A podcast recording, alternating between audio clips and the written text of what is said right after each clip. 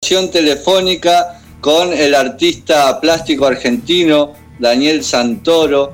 Vamos a conversar con él en el marco del Día Internacional de los Trabajadores y Trabajadoras. Podríamos hacer una presentación larguísima de él, pero queremos aprovecharlo en la, en la conversación. Daniel es ícono de la iconografía peronista, o podríamos decir incluso de la iconografía nacional. Ahora lo vamos a conversar con él. Muy buenas noches, Daniel. Aquí Julián, Sofía y Matías te saludan. ¿Cómo estás? ¿Qué tal? Buenas noches a todos. Queríamos, queríamos conversar contigo en el marco de, bueno, del Día Internacional de los Trabajadores eh, y conversar un poco acerca de la representación ¿no? de, ese mundo en particular y el planteo también que está plasmado con mucha claridad en, en tu libro La severidad y la misericordia, que, trabajar, ¿sí? Y, arrancar por ahí un poco con tu análisis eh, en este marco, en este Día de Trabajador, en este año 2022. Sí, mira, eh, hay varias cosas. Eh, la representación del trabajador siempre es un, es un tema muy distinto en el peronismo a las otras corrientes políticas, sobre todo de la izquierda, ¿no? Donde el obrero es un, es, eh, un personaje que, que viene a, digamos, a, protagonizar una revolución en contra de la burguesía y ahí es donde empieza, digamos, el peronismo tiene una, una diferencia. El peronismo en realidad habla del trabajador, no tanto del obrero, porque el código de, de, de la palabra obrero tiene que ver con el marxismo, fundamentalmente. Y, y en el tema, y el peronismo ahí hay una, cosa que es de origen, digamos que desde, desde, eh, desde la fundación del, del, de esta idea, nueva idea política que es el peronismo, el general Perón mismo lo dice, ¿no? Reconocemos una sola clase de hombres, los que trabajan.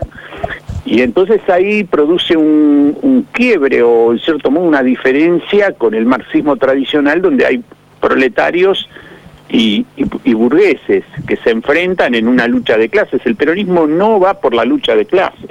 Y esa es una de las grandes diferencias que por ahí algunos compañeros incluso solayan o no les queda cómodo, pero es, es, este, es fundacional esta diferencia. Entonces son los trabajadores y esa es, el, es la clave en el peronismo. De ahí que el otro día hablando en una charla que di en Chacabuco, y este y ahí me di cuenta no las diferencias eh, Chacabuco es una ciudad pujante muy chica pero muy pujante no en, en, la provincia de Buenos Aires.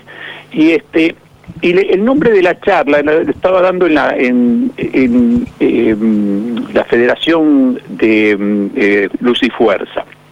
Y bueno son, eran trabajadores y bueno el, nombre de la charla surgió de ellos un poco y llamarla el el hecho maldito del país burgués, referidos al peronismo, ¿no? Esa famosa frase de John William Cook. Y, este, y a mí me incomodó un poco, yo siempre me sonó un poco, digamos, me hizo ruido, ¿no? Esa frase tan, tan usada incluso, ¿no? En los 70 sobre todo, el hecho maldito del país burgués. Y digo, yo viendo eh, esta, ese clima ¿no? que se vive ahí en esos pueblos y demás. Y digo, ¿por qué un hecho maldito el peronismo? ¿no? ¿Por qué mostrarse como un hecho maldito, en contra, claro, de la burguesía, o sea, está en el código de la lucha de clases, ¿no? Hay obreros, proletarios y burgueses que se enfrentan. Y entonces el peronismo vendría a ser ese hecho maldito que enfrenta a la burguesía. Y digo, esa es la idea, digamos, es la idea que tendríamos que tener ahora, en esta, en esta etapa, digamos, es, es operativo, eso, o el peronismo como un hecho maldito, maldito es maldecir, ¿no? O sea, decir mal decir las palabras incorrectas, eso es mal decir.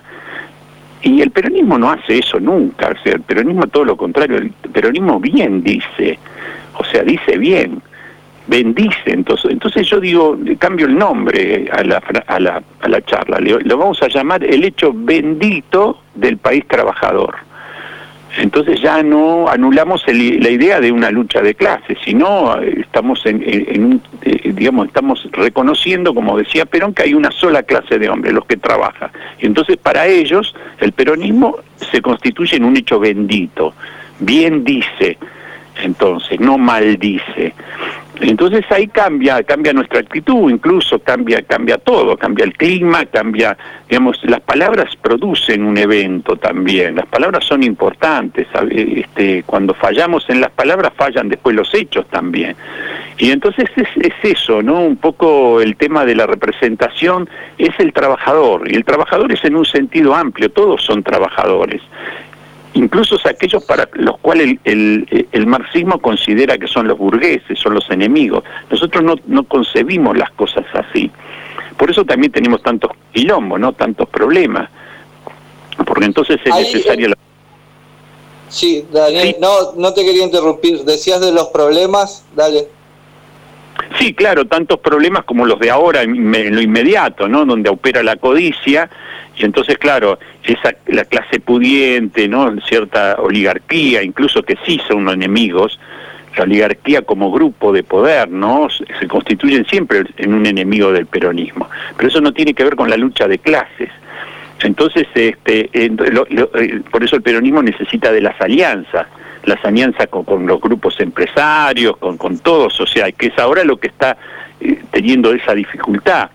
¿no? Cuando, eh, cuando se, se, se, convierten en actores políticos, todos los, toda digamos, los, eh, los lugares de, de, producción económica y demás de pronto se alían a la política en contra nuestra, ¿no? Esta es la situación actual, es decir, los índices de inflación en realidad son instrumentos de la política del enemigo. O sea, ellos usan el índice de inflación para, para, digamos, para coartar nuestra posibilidad de ganar las próximas elecciones.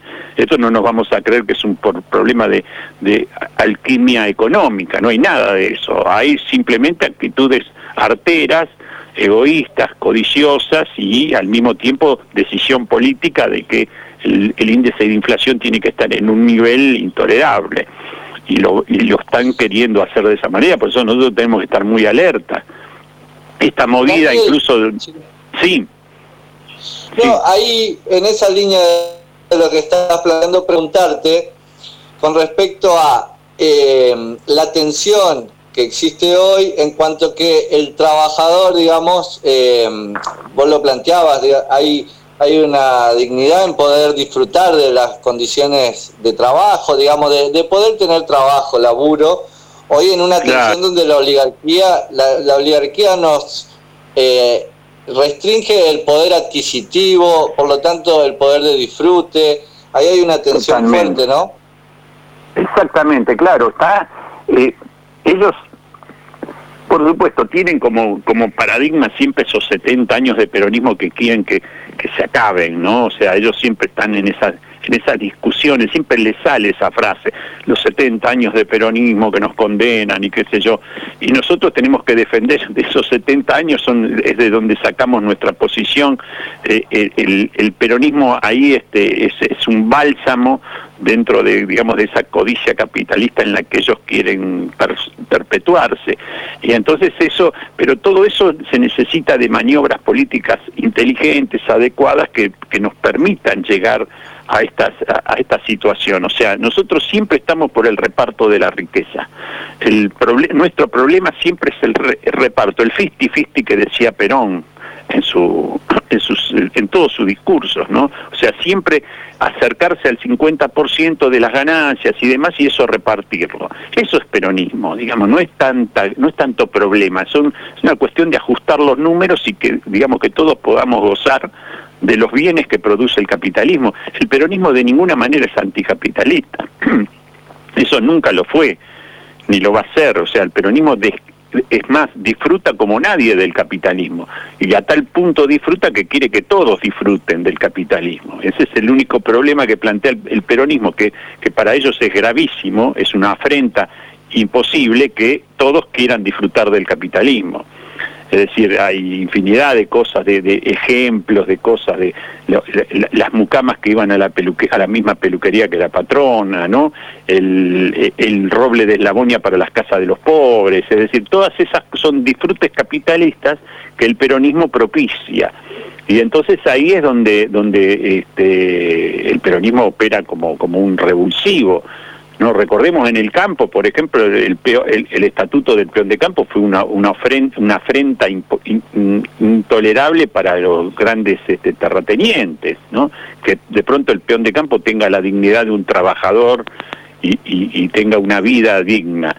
O sea, eso, esas son todas las cosas este, en, cual, en el cual el peronismo cuando está activo, cuando, cuando es positivo, este, se asienta sobre esos paradigmas, ¿no? O sea, el bienestar es para todos, la democratización del goce capitalista sería, ¿no? O sea, todos a bordo, ¿no? Un poco es esa la idea, y todos a disfrutar por eso no, es, no tiene nada que ver con el comunismo, con el marxismo, no. Nunca es la necesidad como cubre, digamos, la, idea de un socialismo es cubrir la necesidad, entonces cada uno con su mendrugo de pan, cada uno con su, uniforme, digamos, toda esa cosa del viejo socialismo. Siempre el peronismo fue otra cosa, es a disfrutar de los bienes capitalistas, ir atrás del deseo de la gente. Y el deseo de la gente es mucho más que la necesidad. O sea, un chalecito californiano no es lo mismo que una vivienda obrera. La vivienda obrera es la necesidad de la vivienda de un obrero. Eva Perón detestaba eso. Vivienda obrera como una mala palabra para ella. ¿Qué vivienda obrera? Era una linda vivienda, un chalecito californiano con, un techo de teja, con piso de roble de lagoña, o sea, a disfrutar. Esa es un poco la idea de, por eso es tan odiado el capitalismo, porque acerca el disfrute a todos y siempre la idea del capitalismo siempre que disfruta uno y el otro padece, ¿no? Eso sería, esa es la forma perversa, ¿no? En que se, en que actúa la, la fortuna en el, en el capitalismo. A vos te tocó ser pobre y bueno, vas a morir pobre. Y Eva Perón decía, no, si le tocó ser pobre nosotros podemos hacer que también disfrute, que deje de ser pobre. O sea, no creía en los destinos, no había destino de pobre. Perón agarraba a los chicos más, más pobres y le daba todos los lujos de los chicos ricos. Y, y, así emparejaba, digamos, los, los destinos, ¿no? Los ponía en el mismo escalón de salida.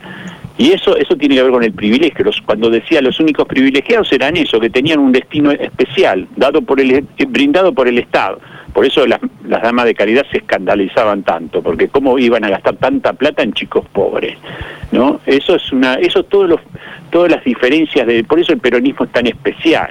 Por eso el peronismo trasciende los tiempos, por eso, digamos, es muy probable, y eso yo lo creo profundamente, que la humanidad entera se, se va a hacer peronista en, los próximos años, ¿no? De acá en adelante. O algo que se va a parecer mucho al peronismo. Nosotros lo llamamos peronismo, lo llamarán de otra manera. Pero es eso mismo, o sea, una cierta sensatez en disfrutar de los bienes que produce, que, que el hombre puede producir y que en esta etapa se llama capitalismo, ¿no? Sería eso, o sea, es, es moderar la codicia, de última es eso. Daniel, buenas noches, Matías Paz y te saluda. Eh, ¿Qué tal? Hola. ¿Qué tal? Eh, pensaba ahí yo, antes de, llegar al primero de mayo, eh, pensaba en, este escenario actual que estamos viviendo, bueno, lo difícil que es, después cuando leía tus líneas en relación al de tener trabajo, lo difícil que es para una mayoría importante en nuestro país acceder a esa condición de, tener trabajo, de tener trabajo formal, de tener un trabajo con un salario que dignifique, digamos. ¿Qué hacer en ese escenario con esa gran cantidad de, compatriotas como, bueno, para poder abrazar la causa peronista eh, y tratar de sacar de esa situación a los compañeros? ¿Qué, qué pensás vos en relación a y bueno, hay que primero hay que solucionar nuestros problemas internos, ¿no? Porque estamos en una situación muy muy compleja, planteadas por nosotros mismos, es decir, hay que abandonar cierta cosa, eh, ciertas posturas irreductibles, ¿no? Ciertas posturas con falta de misericordia, precisamente, demasiada severidad hay en algunos juicios hacia adentro, ¿no? Cuando y eso eso nos daña mucho y nos quita poder político, o sea, si estamos limando todo el tiempo a un ministro de economía, el ministro de economía no obtiene poder político para operar.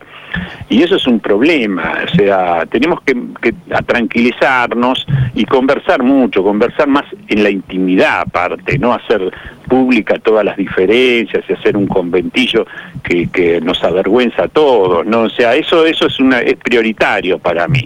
dejar de, joder con esas cosas y, ponernos de acuerdo realmente, o sea, conversaciones serias y, en, cuartos cerrados para que la decisión política después sea contundente.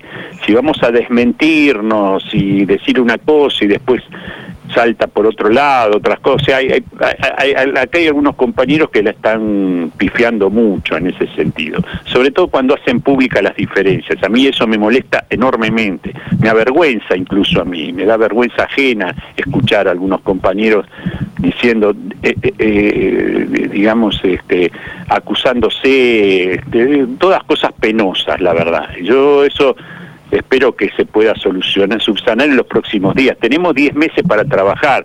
Acá lo que hay que hacer es conectar el, lo que ellos, el enemigo desconecta puntualmente, que es todo, todos los beneficios de una economía pujante como estamos en este momento, una economía con una pujanza como pocas veces se vio en la historia, ¿eh? y sin embargo está desconectada del bolsillo del pueblo. Es una cosa ridícula lo que está pasando, es absolutamente absurdo. O sea, todo lo que está de arriba por, en la macroeconomía explotando y, yendo a mil por hora, de pronto abajo no llega. O sea, cortaron todas las conexiones. ¿Cómo puede ser eso? O sea, eso es una decisión política de nuestros enemigos, de todos los grupos de poder económico, ¿no? Que hacen estas estas estas locuras, que están enloquecidamente eh, eh, em, con, digamos, con, con el plan de que nosotros no ganemos las próximas elecciones, que es lo fundamental. Y, y, nosotros lo podemos hacer, lo podemos lograr si logramos ahora equilibrar un poco las cosas, como bien decís, viste, volver a que la gente trabaje y, y le alcance, mínimamente, o sea, mejorar sustancialmente las cosas en estos 10 meses, es fundamental. 10 meses digo porque después ya se cierra todo porque ya empieza la campaña política, pero 10 meses tenemos para, para trabajar muy seriamente, pero sin joder, ahora si nosotros vamos a hacer estupideces y decir tonterías a cada rato para, para tener un poco de prensa, no sé, ¿no? la verdad es que hay mucha locura en el medio de esto, ¿no? Algunos compañeros deberían calmarse sinceramente, tomarse unos ribotril antes de salir a hablar, no sé. Pero este, no me gusta nada eso, no me gusta nada, me parece, a mí realmente me da vergüenza ajena eh, algunas cosas, pero bueno. Hoy el, ministro, hoy el ministro de Economía, este, Guzmán, planteaba ante los empresarios que para combatir la inflación había que generar expectativas creíbles. Y en función claro. de eso, como que también a nosotros, digo, como proyecto político, nos está costando generar esas expectativas creíbles como para unificar un poco el rumbo. Claro. Y bueno, sí, eso, bueno, sí, hola. No, eh, preguntarte, eh, preguntarte en esta línea de lo que estamos charlando y lo que representa la calle y la mística eh, en tu rastreo artístico y en la proyección también de poder revincularnos con el deseo popular y las conquistas, digamos, de lo que hay que salir a conquistar en la diario. Claro, bueno, sí, eso, eso, eso es fundamental. O sea, una unidad de acción necesita de una unidad de concepción para expresarse. Eso es bien de conducción política de Perón, del libro famoso. Primero tiene que haber una unidad de concepción, o sea, pensar más o menos las mismas cosas y en la misma dirección. Entonces eso hace que las acciones también sean unitarias y todas coherentes. Ahora, eso se hace conversando, se hace juntándonos, y entonces acá es un problema de la conducción, siempre es un problema de conducción. Todas las, males del peronismo están en cuando la conducción no está operando de manera adecuada. Y esto hay que decirlo, la conducción son Cristina y Alberto, y bueno, tienen que sentarse a hablar. Tienen que sentarse a hablar, si no, la cosa no está funcionando. Y esto es fundamental, si no, la cosa va a estar mal. O sea, no hay otra, no hay otro secreto en esto. Y eso lo tienen que hacer. Lo tienen que hacer, no sé, tendrán que tener gestos de grandeza ambos, cada uno en su, eh, a su modo. Cristina es súper inteligente, este, es muy lúcida y todo, y yo calculo que lo hará pero este y Alberto también tendrá que escuchar, tendrá que ver las cosas que tiene que cambiar, porque tampoco las cosas en ese sentido tienen hay muchos problemas, hay muchas cosas que se hicieron bien y muchas que se hicieron mal. Y bueno, hay que hacer ese balance y este y sentarse y hablar las cosas y hacer las cosas que hay que hacer. Así que eso yo no juzgo nada, digamos, puntualmente a ningún compañero. Hay compañeros que están bárbaros haciendo ministros que están fantásticos y están trabajando a destajo. Así que valoremos eso también, así que este, el gobierno no está mal, hay malestar, la cosa económica tiene estos problemas puntuales gravísimos, como es que la guita no alcanza, y eso es grave para el peronismo. El peronismo pierde cuando el pueblo no le alcanza la plata, eso es así, tradicional ya eso. O sea, no podemos esperar un buen resultado si, si, y el enemigo se lo sabe perfectamente, por eso se pone todo el énfasis ahí. Ahora, si nosotros ponemos el énfasis en pelearlo entre nosotros, entonces estamos liquidándonos, estamos es, es totalmente suicida. Así que bueno, eso es el problema, todos los problemas están ahí. Daniel, y la, la cuestión de la pandemia, el aislamiento que fue necesario, ¿crees que tiene algo que ver en, la, en, en cuanto a la tarea de reconquistar la calle? ¿Cómo la ves en ese sentido? Y también la digitalización de todo o de un gran, una gran parte del todo. Sí, eso eh, puede tener algún tipo de influencia, pero no es demasiado. Yo no, eso no, la pandemia ya queda atrás, por más que por ahí ahora viene de nuevo, ¿no? Pero ya la gente no no, va, no se va a poder pedir nada a la gente de que haga ningún tipo de, de cuarentena ni nada, eso ya está políticamente es impracticable. Y cuando quedan atrás, queda atrás, la gente huye hacia adelante, por eso la pujanza económica se nota tanto, porque todo está yéndose, digamos, eh, eh, olvidando ese, ese, ese lugar oscuro que fue la peste, ¿no? Toda peste se olvida rápidamente, nadie hace conmemoración de los muertos, nada, se olvidan los muertos, la fiebre amarilla se olvidó totalmente, no hay un monumento a, los muertos de la fiebre amarilla, nada. No se conmemora eso, porque el que sobrevivió, sobrevivió, le picaron las balas cerca a todos, entonces todos rajan y todos este, a disfrutar, digamos. Esa es la verdad, o sea, hay una pulsión de vida, acá se nota, qué sé yo, yo vivo en un barrio de Que es muy deprimido, siempre tradicionalmente, ahora hay cinco o seis negocios nuevos, este, toda la gente está, el que tiene unos pesitos blanquea ahí, pone una verdulería, o sea, eh, todo está así, todo está está pródigo, está para, para ir para, para adelante. Entonces hay que aprovechar esas energías. Pero lo decía, no, no hay que creer tanto en los números de la economía, hay que mirar a la gente y ver cómo está predispuesta y hay una predisposición positiva para olvidar toda esta oscuridad de la pandemia. O sea, no hay que mirar para atrás en este sentido. Todo es eh, eh, todo es, es este, expulsión de vida, digamos. No no no hay otra cosa. Entonces esa voluntad de vivir y de, y de disfrutar y de tener una vida próspera, eso es lo que el peronismo necesita la economía necesita. No necesita de, estúpidos que se pelean entre ellos, esa es la verdad. Y nosotros a veces damos un tristísimo espectáculo. Y eso la verdad a mí me, pone muy mal. Digamos, pongámonos las barbas en remojo en ese sentido. Ahí es donde hay que hacer, o sea, hay que forzar el diálogo como sea, romper la puerta de Olivo si hay que romperla, romper la puerta del despacho de Cristina si hay que romperla, todas las puertas abrirlas definitivamente y abrir junto con las puertas, abrir las mentes y los corazones, eso sería toda apertura entre nosotros, porque es la única manera de lograr una unidad de concepción que después produzca una unidad de acción. Y esa es la acción política que es necesaria ahora. Todo lo demás es cartón pintado.